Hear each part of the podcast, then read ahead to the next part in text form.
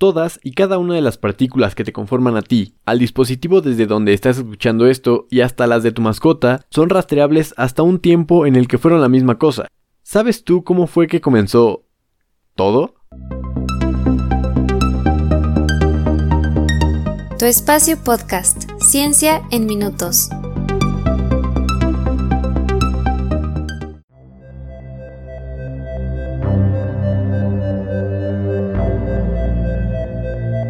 En los tiempos de Aristóteles, alrededor del año 350 a.C., reinaba la idea, apoyada precisamente por Aristóteles y otros pensadores griegos, de que el universo y la humanidad habían existido y lo seguirían haciendo desde siempre y para siempre. Fue por ahí del año 426, ya después de Cristo, que San Agustín, padre y doctor de la Iglesia Católica, planteó la idea de que no era posible que el universo y la humanidad hayan existido por siempre, ya que la civilización progresa y para ese momento deberían estar mucho más avanzados. Tranquilo Agustín, mira que yo he existido desde hace 23 años y tampoco es como que haya progresado mucho.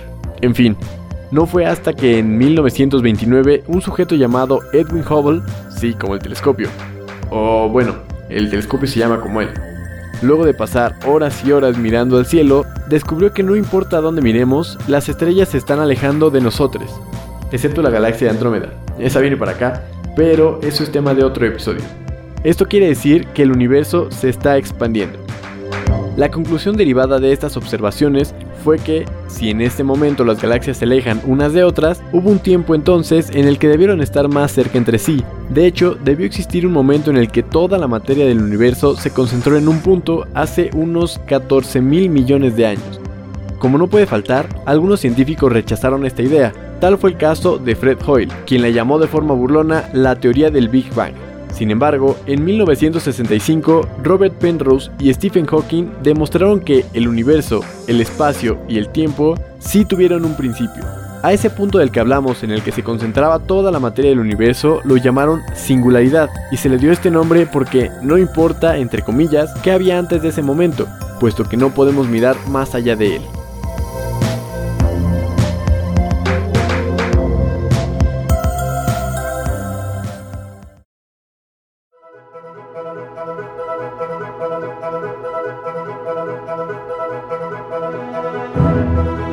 Pero a todo esto, ¿qué es entonces el Big Bang?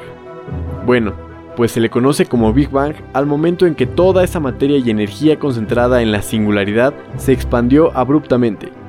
Hay quienes dicen que un nombre más apropiado para este evento sería el Everywhere Stretch, o en español, el estiramiento por todos lados, que suena menos elegante, pero podría ser más preciso para describir lo que sucedió. En sus inicios, el universo era completamente distinto de lo que conocemos ahora.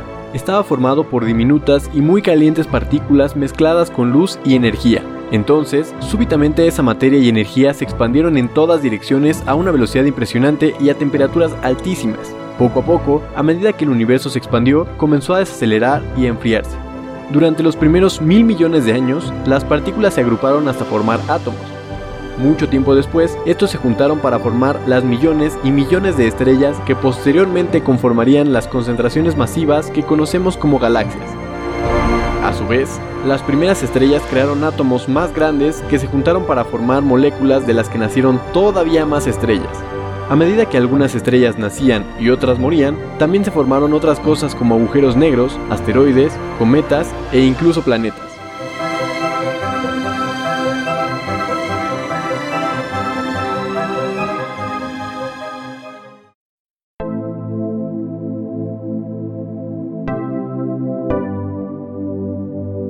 Entre tanto y tanto caos, 9.400 millones de años luego de que este estiramiento por todos lados tuviera lugar, dentro de una galaxia cualquiera, alrededor de una estrella cualquiera, comenzó a formarse un planeta en el que, mucho tiempo después, nació la vida.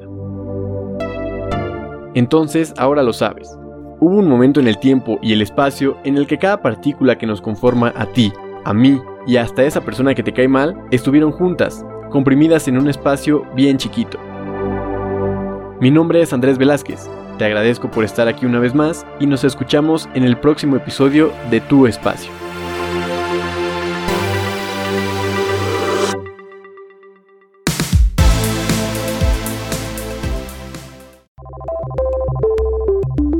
Muchas gracias por escuchar. Si estás disfrutando del podcast, compártelo y síguenos para que no te pierdas el próximo episodio. Puedes compartir tus preguntas y comentarios en arroba tu espacio-pod en Twitter y arroba espacio-ciencia en Instagram.